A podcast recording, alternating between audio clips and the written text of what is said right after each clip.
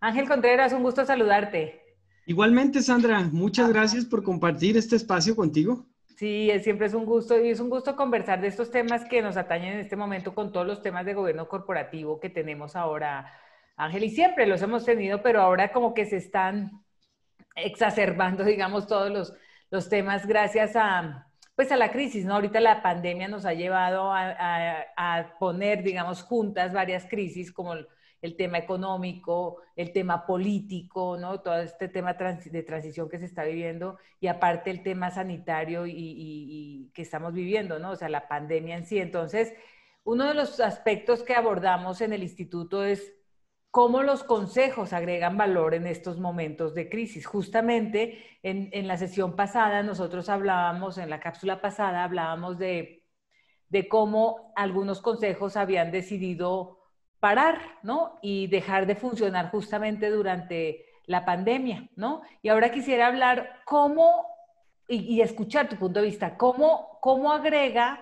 valor el consejo justamente durante la crisis, ¿no? Y entonces para eso quisiera lanzar una primera pregunta, Angelito, de, cómo agrega valor el consejo en época de crisis.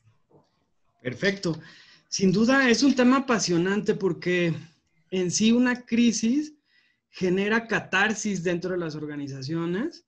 Hay obviamente desconcierto dentro del equipo porque se empiezan a detonar eventos inesperados y, esperados, ¿no? Esperados porque viene la contracción del mercado, viene la caída de ventas o el retraso en la recuperación de la cartera, eh, la subida de precios, ¿no? Entonces los inventarios eh, se vuelven, inclusive en algunos puntos, escasos y de precios que nos sacan de contexto, ¿no?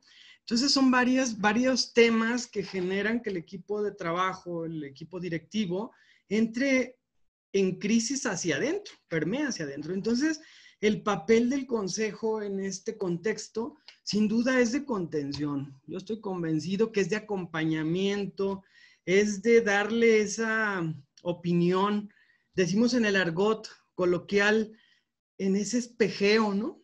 con la experiencia, con la multidisciplina de los independientes, eh, hace que se, que se haga una contención integral, pues desde el ámbito de auditoría y riesgos que vamos a ver más adelante, desde el ámbito financiero, porque hay que hacer estrategias de, financiamiento y de recuperación, eh, por otro lado, eh, el capital humano también vamos a profundizar, necesita contención. Entonces, eh, ya no digamos lo comercial, ¿no? Que necesita replantear.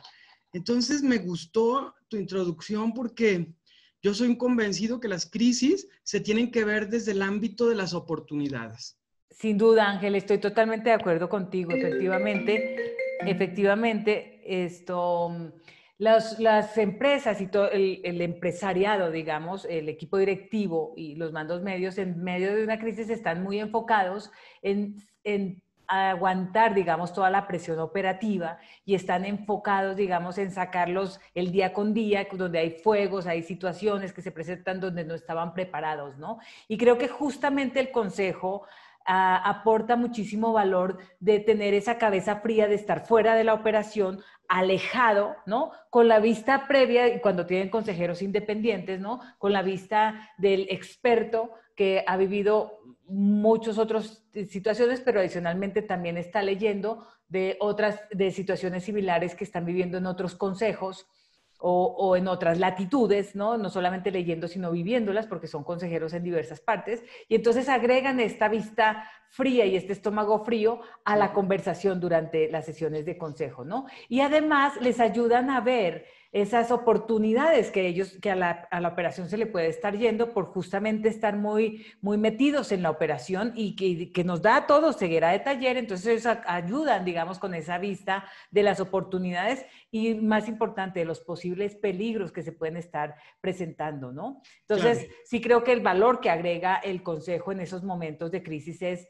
invaluable, eh, Ángeles. Es, digamos que no lo deberían quitar. Y yo te quisiera preguntar otra cosa, y, para los dos, ¿no? Para desde, la punto, desde el punto de vista de, la experiencia que tú tienes y, y, que yo tengo, digamos. Me encantaría saber eh, qué oportunidades ofrece la crisis al Consejo, tanto al Consejo de Administración como a todos los dueños de la organización y al equipo directivo, ¿no? Mira, yo, yo quiero enfatizar la que acabas de comentarnos que tiene que ver con esa frialdad, con esa objetividad con la que tiene que actuar un consejero independiente, porque está eh, libre de sesgos, está libre de esa presión operativa natural que ofrece una crisis.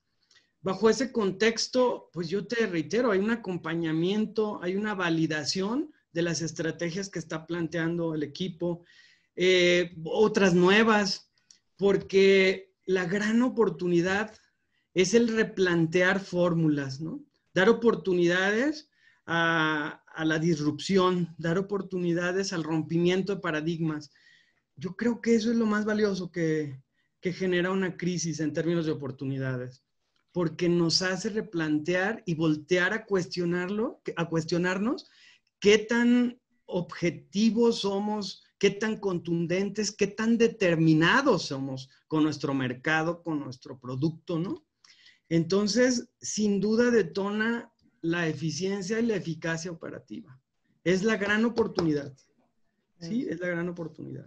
Y a mí me encanta verlo desde la perspectiva también de capital humano, Ángel, porque al final del día eso es un gran, un gran momento para replantear modelos de negocio, para repensar cómo se van a atender los diferentes grupos de interés, y en esa medida cómo se va a realinear el talento, cuáles son las posiciones que pasaron a ser mm, de, en esa nueva vista, digamos, de la emergencia o de la crisis, pasaron a ser más importantes y, y cuáles quizás que, eh, dejaron de cobrar fuerza, ¿no? Incluso se hicieron menos, menos fuertes eh, o menos importantes, ¿no? Entonces, eh, pueden ayudar, digamos, una crisis a, replantear la estructura, incluso a revisar costos de la propia estructura, ¿no? Y, retar todos los gastos, ¿no? Porque sorprendentemente, en momentos de no crisis, pero, pero incluso de, operaciones y, y, momentos muy fuertes, digamos, de operación, donde los clientes pueden pedir más y demás, nosotros no nos fijamos si se bajan las ventas y los costos se mantienen eh, o, en general no, no hay esa, eh, digamos, rigidez o ese, esa, mm, no, no, es la palabra que quiero usar, esa, mm, eh, ser, digamos, muy cuidadoso, digamos, de estos temas, la crisis sí nos obliga a cuidar y a replantear en esos momentos eh, la manera como estamos gastando y la manera de cómo estamos estructurando gastos y, incluso las ventas y los ingresos y demás, ¿no? Entonces, ¿cómo es que cobramos? Eh, si es que antes cobrábamos a 45 días, debemos mantener ese cobro y etcétera, ¿no? Entonces, creo que es un gran momento para replantear políticas, procedimientos y revisar modelos de negocio. Totalmente. Y sin duda el trasfondo es la estrategia, ¿no? En estos momentos es, es la gran oportunidad de revisar nuestra estrategia y apuntalar esas cuatro perspectivas, que sí es el aprendizaje, sí son los procesos internos, todo, lo que tiene que ver con nuestro cliente y sobre todo las finanzas, ¿no? Este, por cuánto perseguimos en esta nueva realidad, ¿no? Entonces, sin duda, sin duda, este es una gran oportunidad. La, otra que quiero comentarte, Sandra, que tiene que ver con la complejidad de esta, de esta crisis, es la combinación de la financiera con la sanitaria. El tema de salud es un gran tema y es una gran oportunidad para que nuestros empresarios también empiecen a replantear la sucesión, porque hoy se está cuestionando la vida. En este momento, la vida está cuestionada y por lo tanto, la continuidad de nuestros negocios. Ya tenemos que trabajar de manera mediática en los planes de sucesión, porque no se hacen de la noche a la mañana. ¿sí? Y si esta crisis nos afecta la salud, estamos en graves problemas de continuidad y por lo consiguiente de trascendencia, ¿no? Es una realidad cruel, muy cruel para nuestros empresarios. Y más los que ya están en edad de, o en, una, en un sector vulnerable. ¿sí? Entonces, bien, ese es en términos de, de oportunidades, pero también estoy convencido, Sandra, que este contexto de crisis nos alerta en riesgos ¿Qué riesgos ves que tenemos que atender en el consejo y que tenemos que alertar a nuestros equipos directivos? eh, a los cuales acompañamos? ¿Qué, visualizas en términos de riesgo? Fíjate, Ángel, que creo que, que fue muy, muy fácil de visualizar el riesgo en estos momentos en el sentido de la capacidad que pueden tener las empresas de moverse rápido y, cambiar, ¿no? Eh, muchas empresas lideradas por, por, personas de muchísima edad, lo que ocurría es que se estaban enfrentando a un problema sanitario, como tú bien lo decías, eh, y que afectaba su salud, entonces tenían que, ellos se convertían en personas vulnerables y eh, no permitían la transición de, de, lo que es el cambio a, la organización y empezar a tener consejos de manera remota, empezar a ayudar a, la, organización de manera remota por esta dificultad de hacer las transiciones de cambio, ¿no? Entonces nos enfrenta a, a perder habilidades, digamos, o a no acelerar, digamos, los, cambios que pueden mm, generar que, no, nos, no nos transicionemos de manera efectiva. Y tú hablabas de una transición importante, eh, la sucesión, ¿no? Eh, pero también creo que nos ayuda a, enfrentarnos a situaciones como perder talento, ¿no? O sea, personas que son muy buenas en sí generar cambios en la organización, que pueden ser agentes de cambio. En momentos como estos, pues son los que están siendo buscados y están siendo perseguidos por otras organizaciones. Y ante la falta de aprecio, digamos, en las empresas, pues nos, nos lleva a riesgos como, como perder eh, el talento. También creo que el descuido la falta de, cambio, digamos, o de gestión de control de los procesos, no solamente de, los procesos estables, sino que como hay nuevos cambios, digamos, hay procesos que, nos, que se nos dan de manera urgente, por ejemplo, en esta crisis sanitaria se, generó, se generaron nuevos productos para clientes o, procesos eh, emergentes, digamos, donde se podían vender eh, a través de en línea los, algunos productos sin que se hubiera hecho todo el proceso de, gestión del cambio de manera adecuada, pues estos cambios eh, abruptos en algunas áreas se pueden prestar a fraude, se puede prestar a corrupción. O, y, quítale, si la gente está en muy buena condición y son gente de muchísima confianza, pues a, falta, de control y entonces pérdidas por falta de control, ¿no? Entonces, eh, traslapes de información, traslapes en costos y, etcétera, ¿no? Entonces, eh, esto nos puede llevar la crisis, ¿no? Entonces, sí creo que, que, que al final del día eso puede redundar en perder clientes, en perder proveedores y entonces se nos hace, digamos, más difícil operar, ¿no? Entonces creo que las crisis nos enfrentan a situaciones muy, muy difíciles, no vividas anteriormente, donde la gente no necesariamente está preparada para entender cuáles son los riesgos que viven y el consejo juega un papel determinante mm, en esos momentos. Sí, estoy convencido, al igual que tú, que en estos, eh, como una reacción natural en este contexto de crisis, pues lo más lógico es el recorte del gasto, ¿no? Incluso escuché a algún consejero en algún momento que decía que cortar gastos cualquier persona con un grado de inteligencia lo logra, pero generar ingresos es donde ves el tamaño de los ejecutivos, ¿no? Del equipo directivo, del director comercial en específico. Entonces, en esto coincido contigo que podemos, en el, afán de recortar gastos, en irnos con esa puerta, yo digo un poquito falsa, en el sentido del recorte, sí nos podemos llevar posiciones valiosas que, pues eh, en un recorte tenemos que prescindir de ellos, ¿no? De adelgazar tanto las estructuras que nos eh, debiliten el control interno. O bien el control interno, si nunca ha sido nuestro fuerte, el mantenerlo fortalecido, de tener documentados procesos con riesgos identificados que permitan eh, establecer controles clave, cámaras, básculas, todo lo que implique, ¿no? una respuesta a ese riesgo, pues se nos va a materializar, ¿no? Porque si el contexto de crisis también afecta a nuestros colaboradores y tal cual, tienen que completar, ¿no? La baja del ingreso. Entonces, si les ponemos todas esas oportunidades, pues tenemos uno de los principales factores de riesgo de fraude en las organizaciones. Entonces, sí tenemos que replantear de fortalecer nuestros, nuestras alertas, nuestros controles para poder evitar pérdidas importantes. Eh, en otro contexto, Sandra, y pasando de manera frontal a tu tema, ¿cómo crees que el consejo puede acompañar al equipo directivo en esta crisis interna, no?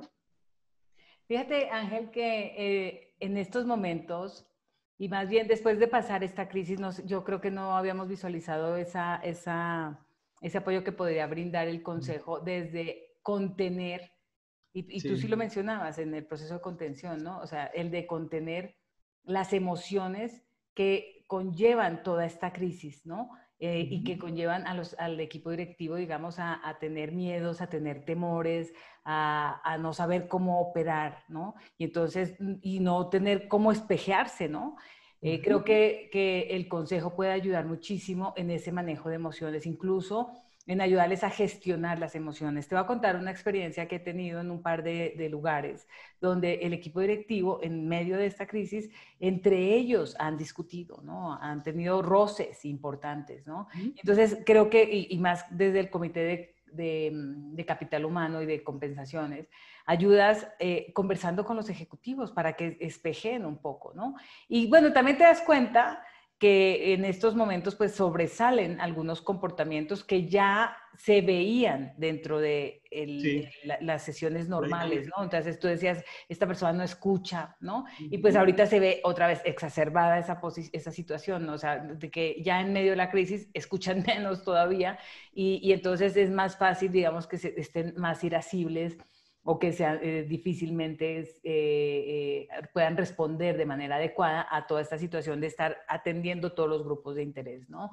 Creo que el otro tema que puede ayudar el consejo es ayudarles a, pues este tema que tú dices de, de espejearse, también es abrir los ojos ante situaciones posibles, ¿no?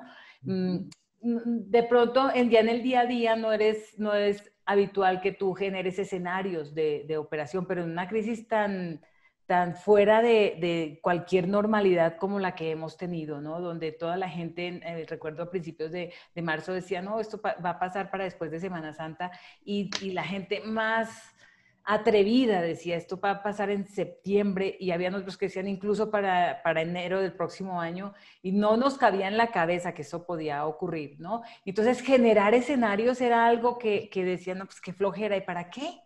Y con esa descaro lo podían decir, ¿no? Y, para que un escenario, para que te ayude de manera fría a tomar decisiones y entender en este momento qué decisiones tomo con empleados, qué decisiones tomo con clientes, qué, qué, qué voy a hacer con los costos, ¿no? Cómo voy a rediseñar mi, mi manera de, de, vender o puedo vender otros productos, ¿no? Entonces, como que te, te pueden plantear, te puedes plantear preguntas y ahí es donde creo que el consejo juega un papel importantísimo, planteando preguntas, planteando preguntas que te ayuden a abrir los ojos, ¿no? Entonces, entonces ahí mismo te vas dando cuenta cómo puedes recomendar eh, momentos incluso de, contención, de coaching para, para, para, acompañar a las personas o cuando ya notas el burnout, que sí, sí pasa, ¿eh? O sea, sí creo que hay personas que después de, de, este proceso que seguimos en pandemia, nos gustó, aquí seguimos, ¿no?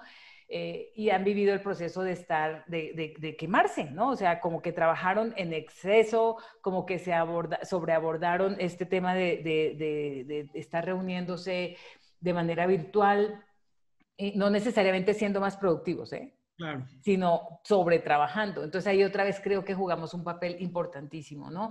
Acompañándolos, ayudándoles a espejearse y a, y a decir, oye, ya para, y entonces deja que otras personas, incluso tus segundos a bordo, tu equipo de mandos medios o el equipo operativo, puedan hacer ellos un equipo entre ellos solos y decidan incluso solucionar temas que tú no tienes la visión toda en este momento, porque hay momentos muy operativos. Sin duda. Y yo agregaría algo, Sandra, que hay tanta presión en el equipo directivo por llegar a los objetivos, ¿no? Por recuperar el mercado perdido, por eh, amortiguar el incremento de los costos, ¿no? Que dejan de motivarse. Y el consejo ahí es donde toma ese liderazgo, ¿no? En, volver a motivarlos, a incentivarlos, a, retar su resiliencia, bajo el entendido que los desafíos se enfrentan juntos. ¿eh? Y ahí nos tenemos que sumar al equipo, ¿no? hacer esa contención, hacer ese, es abrazarlos, ¿no? Para, hacer esa contención, porque tal como lo dices, o sea, hay ejecutivos sumamente desgastados ahorita, tratando de, buscar nuevas estrategias. Entonces, bien, a manera de conclusión, Sandra, este, ¿qué nos dices? ¿Cómo, cómo cerramos este gran tema, no? Ángel, definitivamente creo que eh, los consejos agregan muchísimo valor en momentos de crisis. Uno, abriéndonos los ojos sobre la importancia de tener eh, sucesores listos y de tener un plan de transición. Eh, dos, en que las empresas tienen que acelerar los cambios y todo lo que fue imposible hacer durante años, como en estas fechas tuvimos que hacerlos incluso sin gestión del cambio, la gente fue eh, capaz de empezar a trabajar desde casa, empezar a tener protocolos y tuvimos que empezar a darnos cuenta de la importancia que tiene un grupo de interés eh, primordial, ¿no? Que son los colaboradores, ¿no? Entonces, ese fue, creo que es otro de los grandes momentos que nos trajo la crisis y donde el Consejo empezó a, ayudar, ¿no? Y creo que el tercer tema es ayudarnos a espejear eh, en cómo gestionar la, crisis al interior de la operación, pero también cómo gestionar las emociones, los miedos, las angustias, ¿no? Y esta transición de no, no me veo valioso en estos momentos como líder dentro de la organización, entonces ayudar a, a apoyar al equipo directivo. Encantadísimo. Y yo, manera de cierre, quiero quedarme con una frase de Albert Einstein, que dice que en las crisis se, se, proponen las, las inventivas, ¿no? Nacen las inventivas, nacen los descubrimientos y las grandes estrategias. Estoy convencido, aquí nacen los estrategas, ¿no? Pues muchísimas gracias, Sandra. A ti, Ángel. Ángel, te quiero comentar que para la próxima cápsula vamos a tener un tema muy interesante y que creo que está muy candente ahorita en México, ¿no? Y más después de esta crisis. Queremos saber la comparativa y hacer una comparativa entre presidentes de consejo que sean o miembros de familia o internos a la organización versus un presidente de consejo externo o profesional que sea independiente, ¿no? Y entonces vamos a abordar ese tema en nuestra próxima cápsula. Muy retador el tema. Pues encantado, Sandra. Muchísimas gracias y como siempre, pues es un gusto compartir contigo. Igual, Ángel.